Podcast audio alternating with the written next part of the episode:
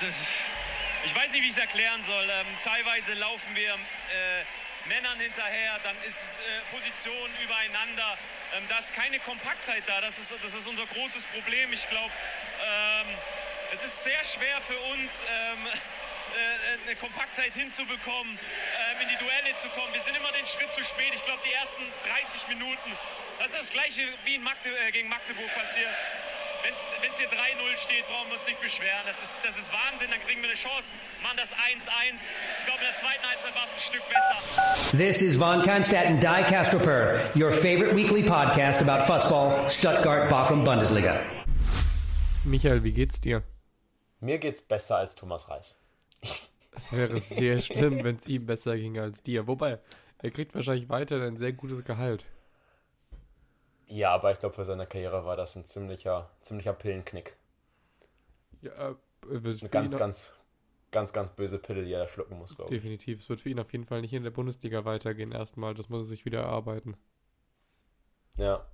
Ja. Ja, und auch, wieso, wieso wird man überhaupt einen Trainer einstellen, der sich derart unglaublich unglaubwürdig gemacht hat und der dann dazu auch noch sportlich Misserfolg hat. Und er hat jetzt ja auch einfach bei seiner zweiten Position zum Ende hin sportlich versagt. Das stimmt. Ich weiß aber nicht, ob das nicht ein sehr Bochum-exklusives ähm, Ding oder eine sehr Bochum-exklusive Sichtweise ist, dass er sich unglaubwürdig gemacht hat. Ich glaube, ich habe es später angedacht, aber dann lass, lass jetzt einfach mal dahin springen und die Leute abholen, wieso Thomas Reitz ein dummer Wichser ist. Bitte. Bitte klär uns alle muss auf. Ich mal, muss ich dabei sagen. So, jetzt passen wir auf. Ähm, zum Kontext, wir, wir haben den Sommer 2022. Bochum hat gerade in seiner ersten Bundesliga-Saison seit zwölf Jahren fantastisch die Bundesliga gehalten. Also wirklich sehr, ein tolles souverän. Jahr tolles Jahr. Sebastian Polter, 10 Tore. Mannschaft mit super viel Identifikation.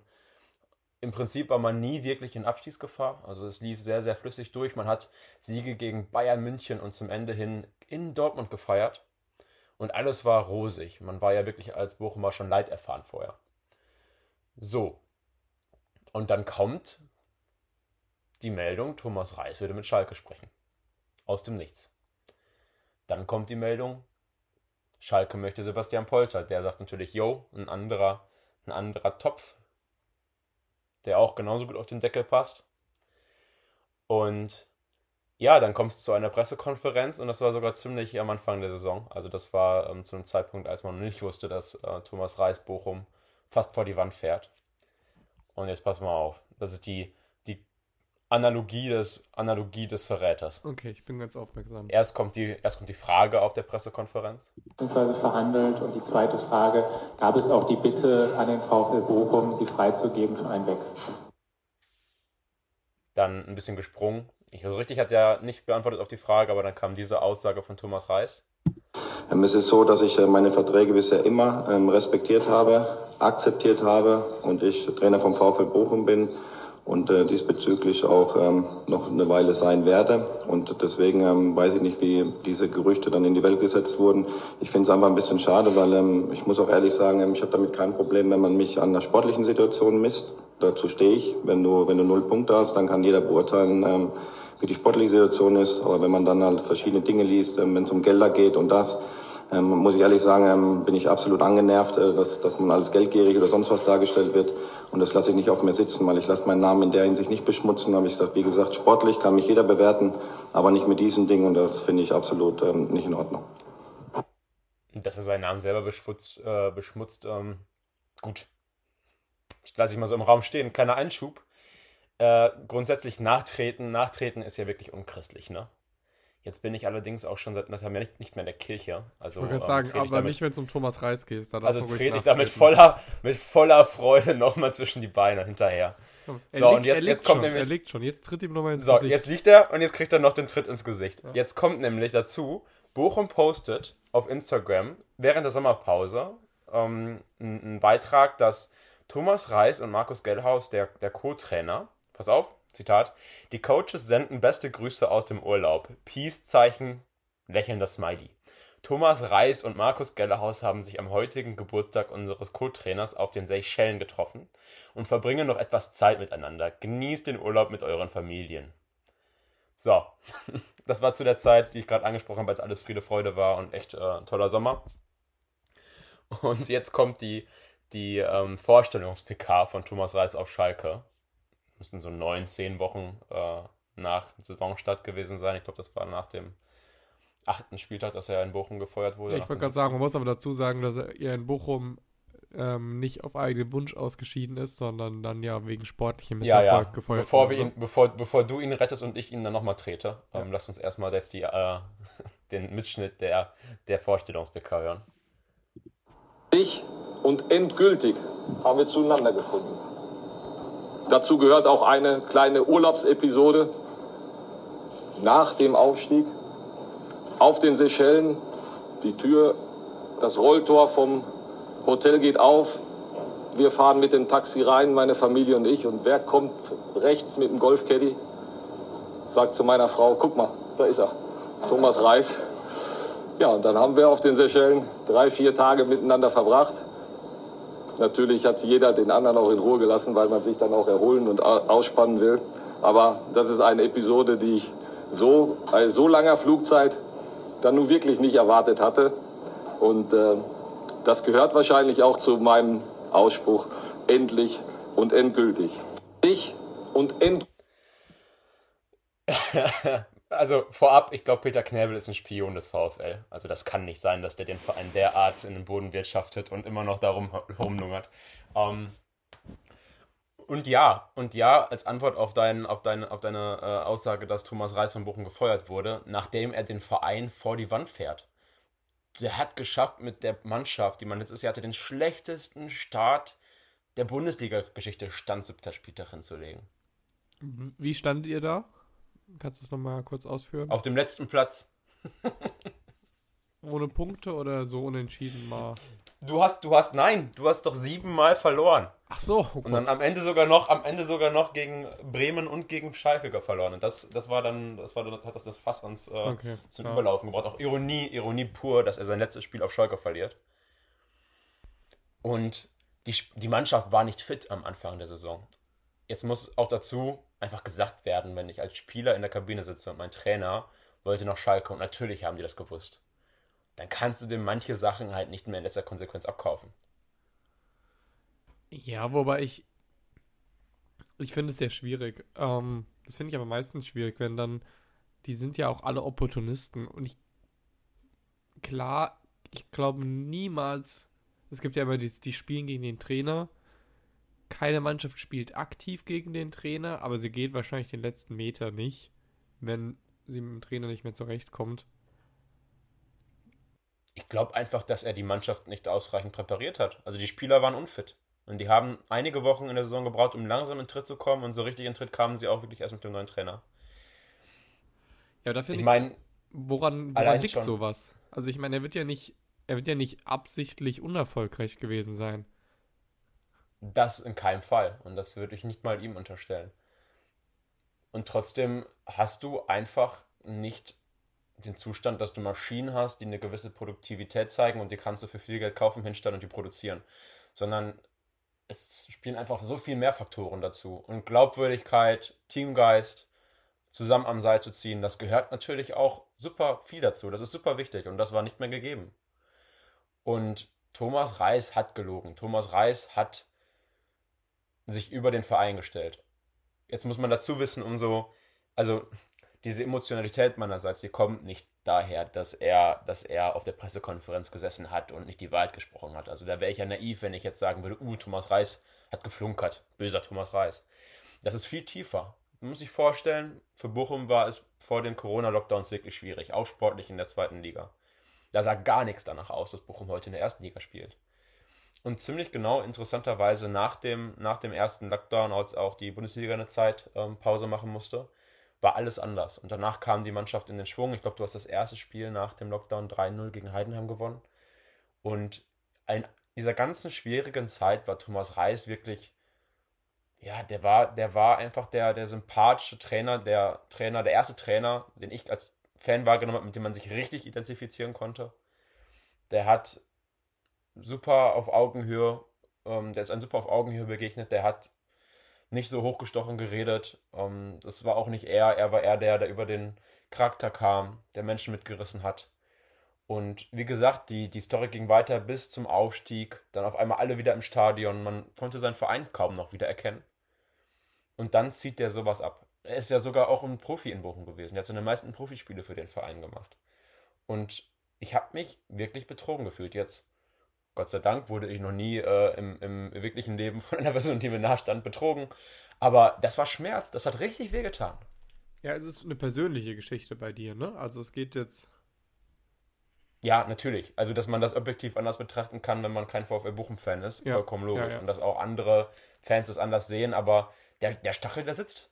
Und ich meine, dass dann der, der Polter, dass der dann auch noch zu Schalke wechselt, das hat dann halt irgendwie noch das den letzten Kick so gegeben. Ne? Dann schießt der ausgerechnet noch das 3 zu 1 im Hinspiel gegen Bochum und setzt dann zum Torjubel an, das dumme Schwein.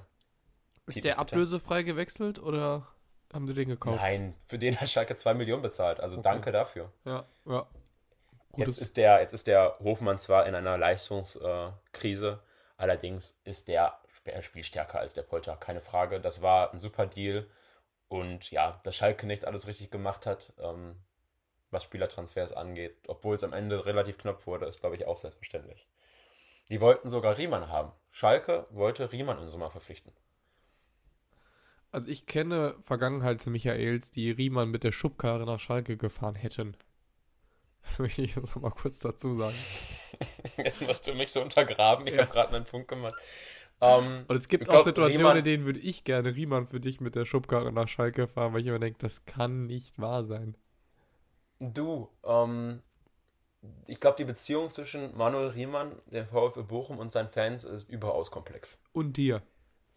Du, ja gut, ich bin ein Teil der Fans, ne? ich sehe es ja auch aus den Augen. Es ist einerseits unvorstellbar, dass ein, ein Profitorwart derart viele schwere Fehler macht und immer noch die unangefochtene Nummer 1 ist. Ich glaube, das ist ein Riesenkredit, den er auf jeden Fall bekommen hat. Zahlt es aber auch mit, mit einer fantastischen Leistung häufig zurück. Ich glaube, es gibt keinen anderen Torhüter, der derart stark mit dem Ball am Fuß ist. Mm, und ich muss ehrlicherweise sagen, so mein Herz hat er gewonnen in der letzten Saison, als ich gesehen habe, wie emotional er wurde, weil das ist genau das, was der Fußball sein muss.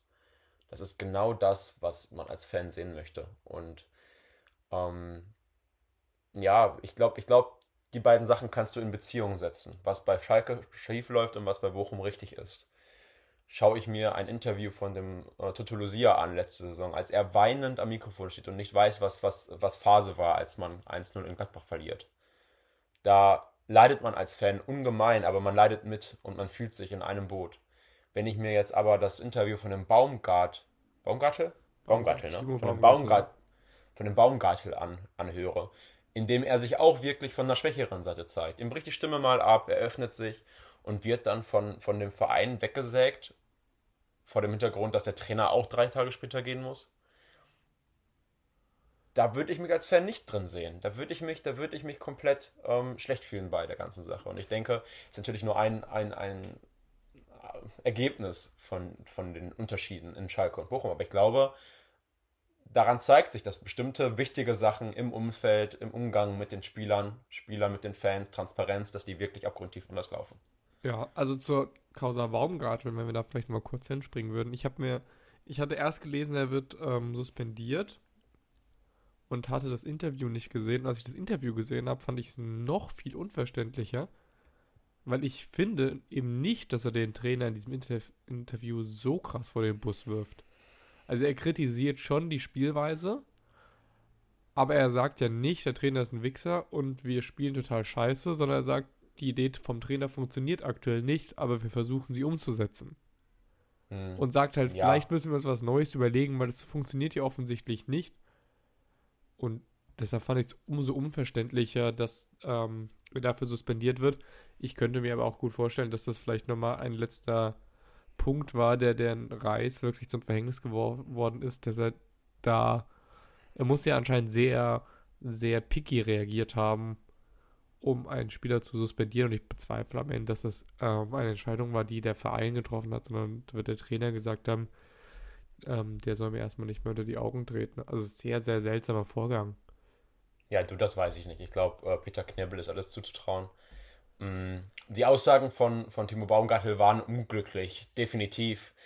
Er hat an den falschen Stellen ein bisschen gewartet mit einer Antwort und hat dadurch den Reis schon auch bloßgestellt. Auch das gehört in so einer Situation aber auch dazu und in das der Situation. Das muss man doch abhaben können als Trainer. Ich meine, es ist ich, ja nicht so, als würde er einen erfolgreichen Trainer gerade vor den Bus werfen und sagen, wir haben nur Glück, aber wir sind Erster. Und er sagt ja, wir sind Vorletzter, 16. oder sowas. Und es funktioniert nicht. Da muss ein Trainer ja damit, damit leben können in diesem Business. Ich glaube schon, dass das ein Interview war, was man als, als, als Verantwortlicher kritisieren muss. Mm, nur ist niemandem da mitgeholfen, wenn man dann eine Kickerschlachtzeile produziert, indem du den Spieler suspendierst. Das gehört kurz besprochen und dann heißt es, wir haben uns verständigt, haben uns, haben uns ähm, abgesprochen, wie es weitergeht und dann läuft es einfach weiter. Genau. Ist ja auch nicht so, als wenn der Baumgartel irgendein Spieler wäre. Der muss Leistungsträger sein. Genau, du kannst ja aber auch aus sowas äh, einen Spirit schaffen. Es ist ja ganz offensichtlich so, dass da ein Spieler sehr unzufrieden mit der Situation ist und auch für den Verein bessere Leistungen bringen möchte. Es, ja, du kannst ja klar, und das ist genau das, was machen. Der, äh, Timo Baumgartel sorgt sich um FC Schalke 04 und wir alle sind besorgt über die aktuelle Situation, aber es zeigt, er hat Leidenschaft, er möchte hier erfolgreich arbeiten und Punkt. Genau das ist der Punkt. Du musst, du musst Reibung zulassen. Du musst Reibung zulassen. Es müssen sich Spieler nach so einem Spiel und Schalke war einfach super schlecht. Mich hat es ja gefreut. Ich sehe ja sowas immer gerne. Aber sie waren auch wirklich einfach schlecht in dem Spiel. Und ja, das wird nochmal eine interessante Sache. Ich meine, aus, aus Bochum beobachte ich es immer gerne, wer, wer sich da jetzt reinsetzt, ne? Weil du, ich würde ja niemals Schalke-Trainer werden wollen. Die können nicht fantastisch bezahlen. Ist ein Verein, der die Ambition hat, aufzusteigen, aber nicht die Mannschaft dafür. Du kannst nur verlieren. Ja, ja, auf jeden Fall. Und ich, äh, ich habe jetzt eben noch im Kicker gelesen, Sandro Schwarz wird es nicht, weil Sandro Schwarz hat andere Pläne.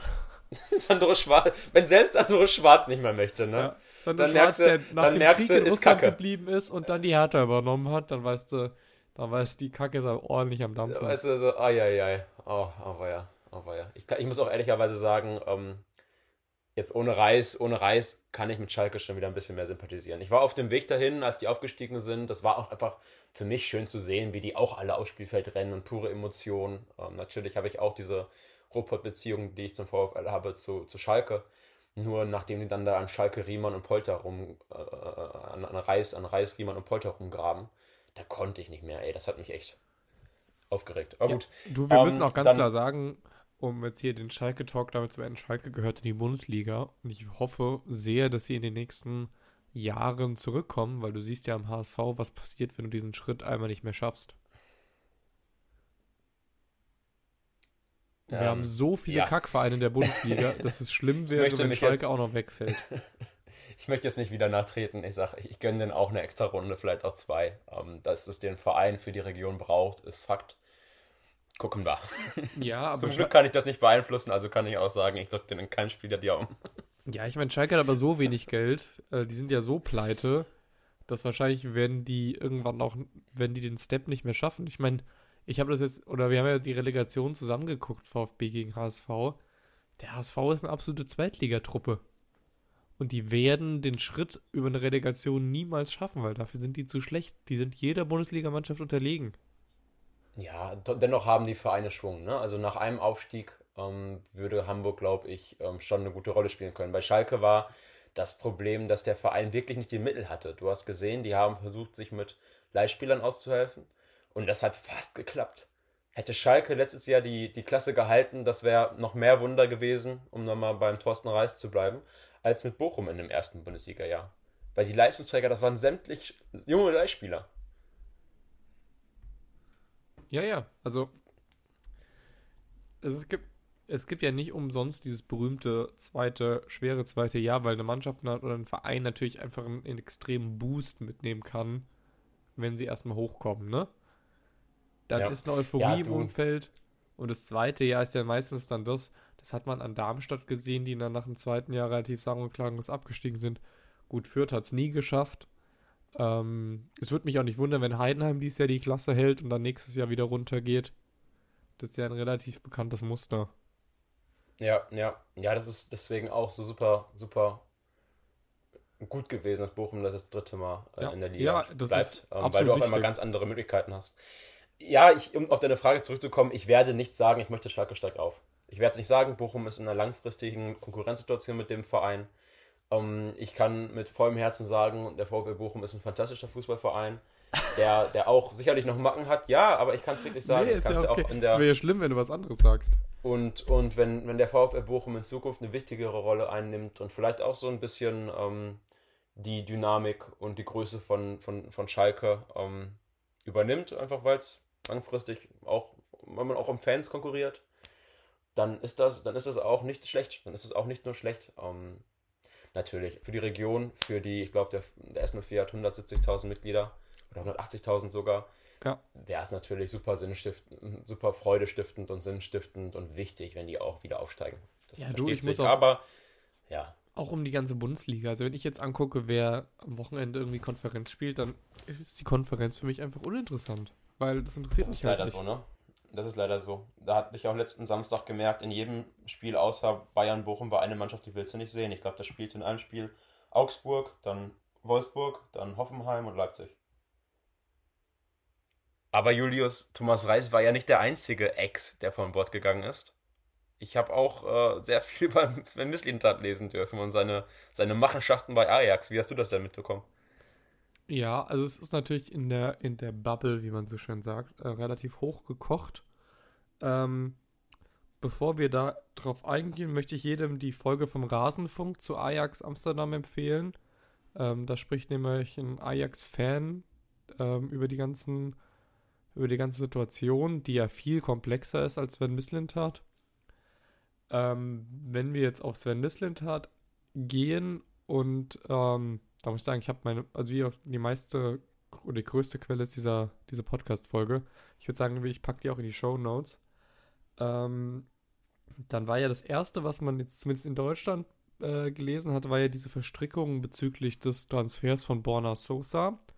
Ähm, für jeden, der es nicht mitbekommen hat, ähm, die NOS, glaube ich, das ist das niederländische Äquivalent zur ARD, ähm, hat berichtet, dass Borna Sosa kurz vor seinem Transfer, das müsste Deadline Day gewesen sein, ähm, die Agentur gewechselt hat. Und das nur, weil Ajax Amsterdam in Person von Sven Mislintat den Transfer nur mit dieser Agentur ähm, über die Bühne bringen wollte. Und das Problem ist, diese Agentur ist an einer Firma beteiligt, ähm, an der auch Sven Mislintat beteiligt ist. Da handelt es sich um Matchmetrics. Ähm, das ist dieses Scouting-Tool, das Sven Mislintat, glaube ich, mitentwickelt hat, mit dem er auch arbeitet. Und da steht jetzt natürlich ein gewisser Interessenskonflikt im Raum. Ähm, ja, genau. Kurz danach wurde Sven Mislintat dann auch von ähm, Ajax freigestellt. Und ähm, ja, inzwischen untersucht auch der VfB die Transfers. Da wird aber, also selbst wenn dann Interessenskonflikt rauskommen sollte, ähm, wird da juristisch nichts folgen, weil das ist wohl juristisch sauber, ist halt, hat halt, wie man so schön sagt, so ein kleines Geschmäckle. Ähm, aber bei Ajax brennt ja sowieso so ein bisschen der Busch. Ähm, da hat der ähm, Ajax-Fan der Podcast-Folge auch erzählt, das ist ja wirklich absurd, ähm, dass der Trainer, den Mislintat geholt hat, ähm, irgendwann aktiv Spieler nicht aufgestellt hat, die Sven Mislintat geholt hat.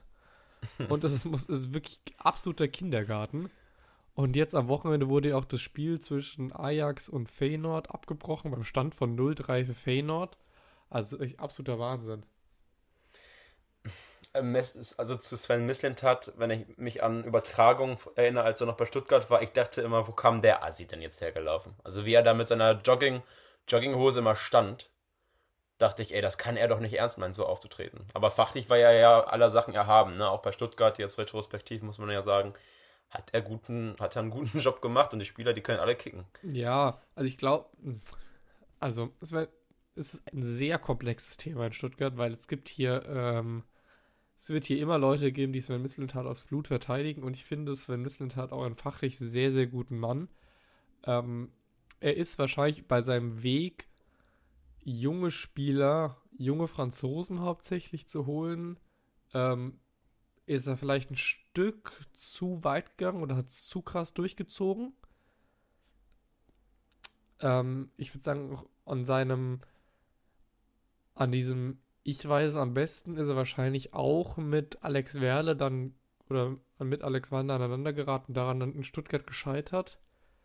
Die Frage ist halt, was für ein Risiko bist du bereit einzugehen, ne? Und ich glaube, was, was Wert zu schaffen angeht in einer Liga, in der du nicht absteigen kannst, da ist äh, Sven Mislintat mit seinem Handeln der heilige Gral gewesen. Allerdings hat der Verein einfach ein riesiges Risiko gehabt, abzusteigen. Also, dass, dass Stuttgart in den letzten drei Jahren aus Dummheit nicht einmal abgestiegen ist, das, das, ist, das grenzt schon auch an, an, großen, an großem Glück. Und dann kannst du so viele junge, talentierte Spieler haben, wie du möchtest, steigst du ab, verbrennst du Wert. Ja, ja gut, er hat natürlich auch unfassbaren Wert für den VfB ähm, generiert. Das steht ja, ähm, das steht ja. Ja, weil man nicht abgestiegen ist. Weil man nicht abgestiegen ist. Weil man nicht abgestiegen um, ist, ja. Aber ja gut, er hat natürlich auch große Werte für den Verein generiert, wenn wir jetzt über die Verkäufe von Mafropanos reden, ähm, Naui Armada, der letzten Winter gegangen ist, der auch nur gegangen ist, weil der Verein dringend Geld gebraucht hat und es da zu der Zeit wohl ganz duster aussah. Aber das ist natürlich ein Balanceakt, ne? Zwischen wir holen jetzt junge Franzosen und ähm, kaufen die für kleines Geld ein, hoffen einfach, dass sie explodieren und müssen natürlich auch die Wette eingehen, dass 50% davon nicht funktionieren. Und genauso viele haben ja auch nicht funktioniert. Also wir haben auch absolute Kaderleichen, die jetzt. Was ein Geschäftsmodell. Holen wir, holen wir junge Franzosen und verkaufen sie teuer. das kann es auch keinem erzählen. Ja, aber um, ähm, ungefähr so hat es der VfB ja gemacht. Und ich meine, das ist ja, das ist ja auch ein legitimes Modell. Die Frage ist, ob das ein legitimes Modell ist in dem Moment, wo ich versuche, mich in der Liga zu halten. Und auch da würde ich sagen, das kannst du so machen. Ähm, es gab auch viele VfB-Fans, die gesagt haben, wir machen es weiter. Ähm, und es hätte auch unter einem anderen Sportvorstand sicherlich weiter funktioniert, wenn nicht Alexander Werle da gewesen wäre. Der glaube ich, und ich glaube, die Erkenntnis. Ganz komischer Mensch. Ganz komischer Mensch. Wenn ich den, wenn ich den im Fernsehen Interviews sehe, ich habe immer das Gefühl, der ist einfach ultra affektiert. Und ja, Alexander ja. Werle ist halt wirklich sehr auf seine Außenwahrnehmung bemüht, übertreibt es damit meiner Meinung nach auch immer ein bisschen ähm, und hat sicherlich sehr, sehr große Fehler auch gemacht. Und ich glaube, sein größter Fehler ist, hat er in seinem ersten Moment gemacht, als er beim VfB angekommen ist. Also für alle Nicht-VfB-Fans, er ist hier aktuell bei uns CEO und Sportvorstand, kam damals vom 1. FC Köln und hat ähm, Thomas Hitzelsberg abgelöst, der ja nicht verlängern wollte und hat in Personalunion auch diese beiden Ämter weitergeführt.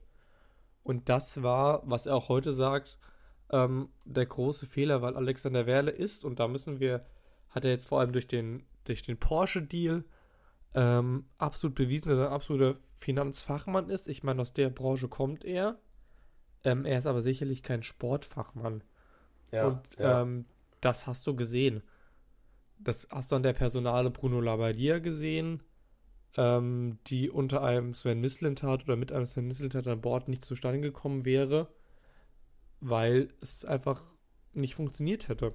Und das ist ja mehr auch in Ordnung. Sportsfachmann, mehr Sportsfachmann als Alexander Werle ist sogar Hennes. Da muss man nämlich sagen, gut ab, der ist, der ist gespurtet. ja, nee, wahrscheinlich bist du ein größerer Sportsfachmann als Alexander Werle.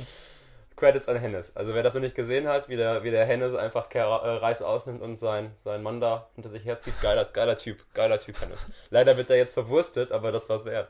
Ähm, Hennes ist immer noch traumatisiert von Anthony Modest. aber sorry, ne, im Stadion mit wie vielen sind da 50.000 Leute, die alle schreien, da kann man dem auch mal ähm, zugestehen, dass er Richtung Mittelkreis äh, gehen möchte. Ähm, zum, zum Missintat, die ganze, ich meine, wie gesagt, ich glaube, fachlich ist er seine Sache erhaben, da kann man ihn nicht kritisieren. Und dieses Governance-Problem, ähm, ja, ich glaube, an sich für sich selber kann das mal passieren, aber mir kann keiner erzählen, dass es sowas gibt und du weißt nicht, dass das Problem vorliegt. Also wenn ich, ich weiß, an welchem Unternehmen ich beteiligt bin und ich weiß auch, wie da die Querstrecke sind. Also da, ich, er glaube ich nicht behauptet, dass er, dass er von, nichts, von dem nicht wusste. Ich glaube nicht. Ähm, dennoch ist er sich keiner Schuld bewusst. Sorry, aber wer sowas macht, der weiß das. Um, ähm, und ich glaube, und ich glaube, dass das geht noch alles viel weiter. Und zwar, äh, du kannst jetzt mal einmal transfermarkt.de aufrufen und google mal nach Sven Mislintat und Borna Sosa. Ich glaube nämlich, dass diese Causa Mislintat Sosa noch eine viel höhere Fallhöhe hat. Hm, du war, aber Sven Mislintat hat nicht Borna Sosa zum VfB geholt, ne? Äh, ja, geh, geh, mal, geh mal auf, äh, geh mal auf äh, transfermarkt.de und such die beiden Profile. Ja, ja, ich, aber ich, ich war, äh, als, ähm, als Borna Sosa kam, hatten wir noch an, da war ähm, Sven Mislintat noch bei Ajax. Arsenal meinst du? Äh, ja, meine ich. Dennoch, hast du, hast du sie vor dir? Hast du sie vor dir? Warte, ich muss Sosa. Sosa. Ach, Kacke. Sosa, Borna. Ja. Und dann such jetzt mal nach Sven Mislintat. Einen neuen Tab. Das ist auch gerade für alle Zuhörer sehr spannend. Wie ich versuche auf dem iPad Transfermarkt.de zu bedienen. Ja, dann machst du es halt ein bisschen kürzer. Da schneidest du ein bisschen was weg. Ach was? Das interessiert, finden doch alle spannend. Ich hoffe, du hast nicht auf, weil dann kommt, äh, da zeigt die ganze Zeit die Meldung an, die ich dir gleich noch vorlesen möchte. Okay, nee, ja, ich, ich habe es nicht angeschaut. So, und jetzt kommt's. Ich glaube, Sven Mislintat ist Borna Sosas Vater. Guck dir die Bilder mal an. Also, das kann mir doch keiner erzählen. Und oh das macht auch voll Sinn, wieso der Borna Sosa halb deutsch ist. Sven Mislintat oh. hat nicht Borna Sosa nach Stuttgart geholt, Borna Sosa hat Sven Mislintat nach Stuttgart geholt. Das, das hat die, das, das ist ja übrigens die größte, das war die größte Frechheit in der Geschichte des DFB, Borna Sosa und die deutsche Staatsbürgerschaft. Oh, ihn einmal so richtig in die Suppe spucken, ne? Ja. Kennst du, kennst du die Geschichte Borna ja, Sosa? Ja, da, da hat sich der Bioff ja wirklich auch mit Ruhm bekleckert, ne? Als richtiger Fachmann bewiesen. Für die scheinen beim DFB manchmal einfach zu handeln, ohne zu wissen. Aber lass uns jetzt nicht wieder über den DFB sprechen. Wir waren gerade bei der Verwandtschaft von Sven Mislintat und Borna Sosa. Ähm, da die, ein, die möchtest du noch ein bisschen vertiefen, die Verwandtschaft? ne, ich wollte nur sagen, hier große Empfehlung, ein TED-Talk. Ähm, ich glaube, es war die vorletzte Folge. Da hat jemand äh, über das ähm, Birds Are Not Real Movement gesprochen. Und zwar hat er vier Jahre lang eine Rolle gespielt und so getan, als seien alle Vögel Roboter, die die Amerikaner ausspähen. Und hat tausende Leute hinter sich ähm, versammelt. Und die waren auch in Washington, die haben, äh, waren in New York und haben skandiert Birds Are Not Real, Birds Are Not Real. Und die hatten die hatten Plakate, auf denen stand What Spies Flies. Und am Ende hat er halt das äh, aufgebrochen. Und long story short, und den Takeaway möchte ich einfach Leuten mitgeben, das war nämlich super cool, hat er erzählt, wie er auf dem Marktplatz dann kritisiert wurde und, sagten, und Leute sagten, ey, du hast, doch, du hast doch voll den Schlag, wie kannst du denken, dass Vögel nicht echt sind? Und er sagte, dass er in seiner Rolle sich trotzdem bestärkt gefühlt hat und sich seiner Gruppe zugewendet hat und dann einfach immer sagt, dass man viel mehr über ähm, Zugehörigkeit und Leute mit an den Tisch nehmen ähm, kommen soll, als über ähm, du hast keine Ahnung und die Glaubenssätze zu untergraben. Das ist, glaube ich, eine super wichtige Erkenntnis daraus. Und das werden wir als Überleitung nehmen für, ich glaube, ich bezweifle fast, dass wir diese Woche über Ultras sprechen. Aber nächste Woche tun wir es. Und dann ähm, nehme ich das nämlich als Aufhänger. weiter. Es passiert, wir, wir, konnten ja nicht wissen, dass Sven Mislintat und Thomas Reis, äh, Thorsten Reis, sorry, ja. ähm, enthauptet werden letzte Woche. Und, und jetzt genau, kommen wir glaub, zum dritten. Jetzt kommen wir zum dritten und das weißt du noch nicht. Was denn? Wer, wer gerade auch entlassen wurde. Die Darf ich tippen? In der Bundesliga wird immer kleiner. Wer ist denn noch so in der Bundesliga? Max Eberl. Ach Gott. Und Max, Max Eberl wurde eben von RB Leipzig freigestellt. Und ich möchte dir ganz kurz einmal die Pressemitteilung vorlesen. Das gibt's ja nicht, der ist doch gerade erst da. Der ja. hat doch dafür die ganzen, der hat doch dafür die ganzen, die ganzen äh, Gladbacher in den Abgrund gestoßen. Ja, genau. So, ich lese dir jetzt einmal kurz vor, was er, ähm, was RB Leipzig schreibt, warum sie äh, Max Eberl entlassen. RB Leipzig stellt Max Eberl mit sofortiger Wirkung frei. Das fehlende Commitment zum Club veranlasst uns zu dieser Entscheidung. Dies geschieht völlig unabhängig vom Kaderumbruch und den sportlichen Ergebnissen. Sportdirektor Rufen Schröder übernimmt die sportliche Leitung. Und dann kommt noch so ein Satz bla bla bla. So. Wow. Und dafür hat Max Eberl seinen kompletten Ruf, den er in der Liga hatte, ähm, in den Boden gestampft. Boah, das ist, das ist einfach, einfach eine traurig. Ne? Und ich gönne also, es ihm. Sorry. Ja, ich, ich, mich schmerzt es da immer ein bisschen so, ne? Weil er wirklich ähm, Leuten, die sehr, sehr, sehr, sehr, sehr notwendig eine Lobby bräuchten, diese Lobby einfach entrissen hat durch sein Verhalten dass er in Gladbach damals sagt, er kann nicht mehr und, und von, von seiner Erschöpfung spricht. Wenn man da bedenkt, wie der hier der König, dieser, der, ich glaube, Aufsichtsratsvorsitzende sich da hingesetzt hat und einfach komplett unemotional und unsensibel da gesprochen hat, dann kann, überrascht mich das auch nicht, dass er damals da Probleme bekommt in dem Umfeld.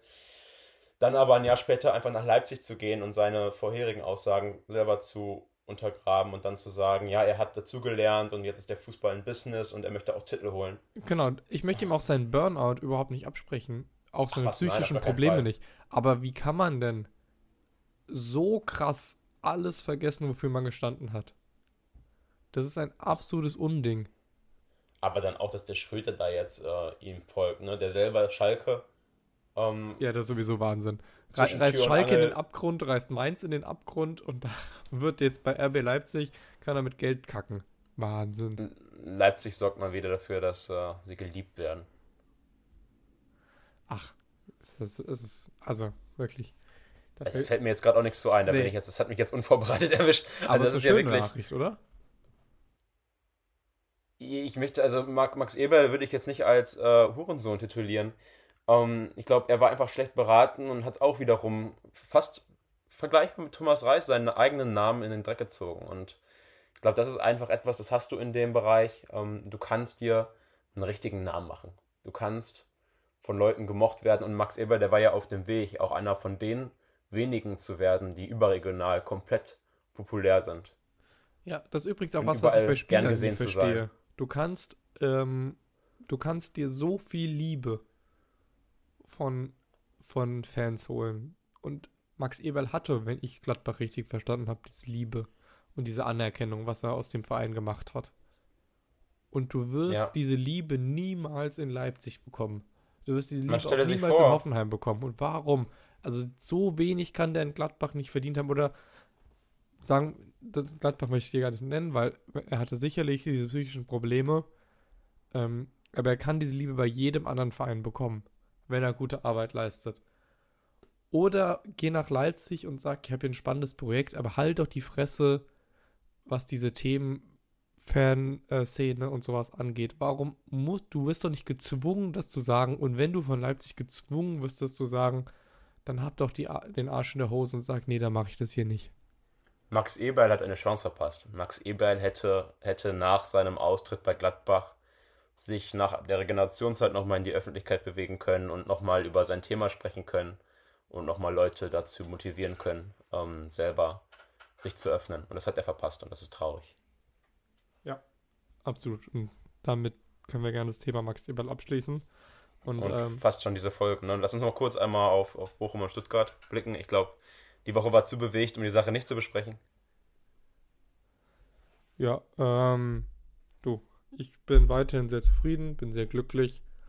Ähm, werde diesen äh, Zug so lange weiterfahren, solange er läuft. Ähm, wir haben sicherlich das bisher jetzt schwerste Spiel am Wochenende gegen Köln. Und dann gucken wir, was wird. Das spricht mal wieder für dich, ne? Dass du nach dem Saisonstart sagst, das schwerste Spiel gegen Köln. Aber es ist ja auch nur reell. Ich würde auch sagen, es ist das schwerste Spiel. Also Das ist die Einstellung, Freiburg die du haben nicht musst, ne? zählen. Freiburg war an diesem Spieltag einfach komplett, ähm, oder bisher in der Saison funktioniert da nicht so viel. Ähm, ihr wart in, an dem Spieltag Pass ein auf, Drittligist von auf, der du Leistung her. Und äh, Köln hat zwar noch nicht gewonnen, ähm, aber ist sicherlich ein sehr unangenehmer Gegner, der uns äh, nicht liegt. Und deswegen ähm, rechne ich, wäre ich jetzt nicht überrascht, wenn wir da jetzt die erste Saisonniederlage oder ähm, äh, die zweite Saisonniederlage, Entschuldigung, oder nur einen Punkt holen würden. Ja, jetzt war Köln auch echt nicht gut. Ne? Also ich denke schon, dass ihr das gewinnt, auch wenn ähm, die Einstellung, du hast genau die Einstellung ist, mit der hoffentlich die Spieler ins Spiel gehen. Ja, natürlich. Ich laufe natürlich weiter in meiner Freizeit im VfB-Trikot rum und, äh, und hole mir die Wie Blätter. lange, wie lange dauert das, bis du Gerassi auf dem Rücken hast? Mm, Ich sehe es nicht ein, 15 Euro für einen Spielervlog zu bezahlen. Okay, ich sehe es. Ich sehe Deshalb wahrscheinlich nie. Ähm, ich habe mich von dem Thema Spielervlog so ein bisschen verabschiedet. Habe ich aber ehrlicherweise auch nie gemacht, auch wenn es auch wenn's der Lucia mehr als verdient hätte. Ähm, ja, kurz, kurz den Blick geschwenkt nach Bochum. Ich bin immer noch ein bisschen entsetzt, was letztes Wochenende passiert ist. Man muss sich mal einfach ausmalen. Der Verein hat jetzt vor kurzem sein 175. Jubiläum gefeiert. Und man hat es geschafft, in den letzten drei Jahren die drei höchsten Niederlagen einzufahren. Alle im August oder September in München oder zu Hause gegen Bayern. Und jedes Mal ein 7 zu 0. Naja, Und aber ihr habt immer wir die haben Klasse dieses, gehalten. Wir haben dieses Spiel gesehen, wir haben dieses Spiel gesehen und ich habe immer den Witz gemacht, noch sind wir besser als die letzten Jahre. Und am Ende läuft es genau das gleiche raus und soll ich was dazu sagen. Das war glücklich. Du, hätte, du hättest Noch das höher? Spiel locker 13, 14, 0 verlieren können und du hättest dich nicht beschweren dürfen. Wie du dich da Wissen des, Wissen des Auges hast abschlachten lassen, das kann nicht gut sein. Und der Thomas Wo- Letsch sagte nach dem wo, Spiel. Woran lag das? Hast du Gefühl, es war ein Einstellungsproblem oder war einfach die Qualität Der- so schlecht? Der Letsch, der hat das nach dem Spiel selber gesagt, woran es lag. Und gesagt, wir haben es extra gemacht. Der sagt, wir haben die Spielidee und halten daran fest, offensiv zu pressen. Dass du mit der Mannschaft, dass keine Bundesligamannschaft in der Lage ist, Bayern so hoch anzulaufen und zu pressen, ohne sich dann jedes Mal ein Tor zu fangen, das ist einfach nur, also ich halte super viel von dem Thomas Letsch. Ich glaube, der hat sehr viele Eigenschaften als Mathelehrer, die als Trainer sehr, sehr gut sind, auch kommunikativ. Nur das ist wirklich, da, da stirbt man einen Heldentod, ohne Held zu sein. Du, du, wenn du so richtig, wenn es richtig doof läuft, zerreißt du dir damit auch die Stimmung in der Kabine, weil alle Profis haben ihre Eitelkeiten. Ich glaube nicht, dass die Spaß daran haben, sich vor ganz Fußball Deutschland einmal so bloßstellen zu lassen. Und dass der Kicker Rolf dann kommt und aus Bochum die schlechteste Mannschaft der Bundesliga-Geschichte macht. ja, das ist dann Thema für, für, für Transfermarkt.de, aber mehr auch nicht. Und ich meine, ehrlicherweise dazu, es ist eine Frechheit, was der Rolf da gemacht hat, weil Kannst Manuel du mich Riemann kurz abholen und die Fans? Äh, die Fans, die Zuhörer, Zuhörerinnen. Achso, die Durchschnittsnote, die Durchschnittsnote der Spieler war einfach Ja. die schlechteste aller Zeiten. Ich glaube 5,82. Einmal hat noch eine andere Mannschaft eine gleich schlechte Leistung gehabt. Da ist nicht mehr viel Fallhöhe. Also Nee. alle Spieler außer Matos Spera hatten eine 6. Der hatte eine 5,5 und Manuel Riemann hatte eine 4,5.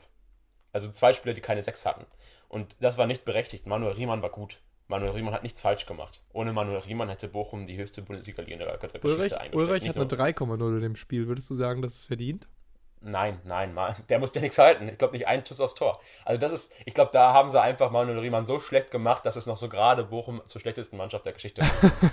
Ich bin, ich bin, Man braucht auch mal wieder. Superlative. Ähm, nichtsdestotrotz weiß ich, dass Bochum morgen gegen Gladbach anders spielen wird und dass ich denke, wir sind sogar favorisiert. Ähm, dass man sich aber dennoch so abschießen lässt in München und danach sogar noch mit einem zwinkernden Auge sagt, "Ach, aber sonst haben wir die Klasse gehalten, finde ich in der Außendarstellung unglücklich. Da wirst du jetzt nicht irgendwie die Leute auf die Barrikaden bringen, aber ich finde sowohl in der Außendarstellung als auch in der Innendarstellung Effekte auf die Kabine. Ich hoffe, es ist egal im besten Falle. Im schlechtesten Falle reißt du dir damit einiges zusammen, was du danach in, in einiger schwerer Arbeit wieder zusammenbauen musst. Mhm. Ja. Spielt ihr, spielt ihr Samstag? Ja, genau, morgen zu Hause gegen Gladbach. Okay. Gut, ich glaube, wir haben ähm, die längste Folge produziert, weil auch einfach irgendwie viel passiert ist. Und ähm, glaube, Thorsten Reis können wir einfach nochmal hier und dann mit reinnehmen. Ähm, wie gesagt, so unchristlich wie wir sind, können wir das. Dürfen wir das? Und weißt du, was jetzt noch, was jetzt noch bleibt? Jetzt bleibt äh, die Kicker-Spieltagswertung. Genau. Ähm, kannst dir aussuchen, ist die lieber Stuttgart-Darmstadt oder Osnabrück gegen den HSV? Dann bitte Osnabrück gegen den HSV. Note 2,0.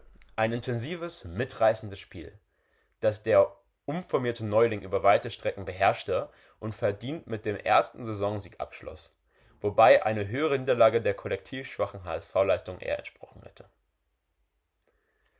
Ehrlicherweise glaube ich, dass der, dass der, ähm, Der Redakteur HSV-Fan ist. Dass, ja, nee, dass der in der zweiten Liga sich mehr Mühe gibt. Der schreibt immer längere Texte. Ich, ich habe es jetzt nicht empirisch untersucht, aber ich glaube, die Texte in der zweiten Liga sind wesentlich länger. Also dieses Cleansmannsche ähm, hast du in der ersten Liga, ja. Das, ach, komm, gibt's heute zweimal. Ist eine lange Folge, gibt's zwei Kicker-Spieltage. Jetzt hast du Stuttgart gegen Darmstadt. Note 4,0 An. Über Wirklich? weite Strecken, ja über weite, über weite Strecken pomadig und fehlerbehaftet. Dafür lange Also- spannend und mit teils sehenswerten Toren. Punkt. Also ich sag's, wie es ist. Ich bin, ich bin schockiert. Ähm, also, sorry. Pomadig und musst, du, fehlerbehaftet. musst du schlucken, musst du schlucken. Darmstadt Nee, hat Expected. Goals von 0,0 gehabt.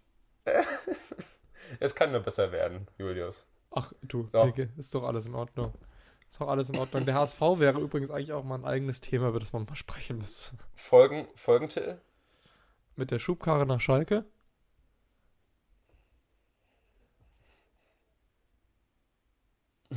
Eine lange Stille. Ja, nee. Irgendwie so Karma is a Bitch oder Karma is a bitch. Karma is a Bitch. Was, wie heißt das im Deutschen? Rache wird am besten warm serviert oder kalt?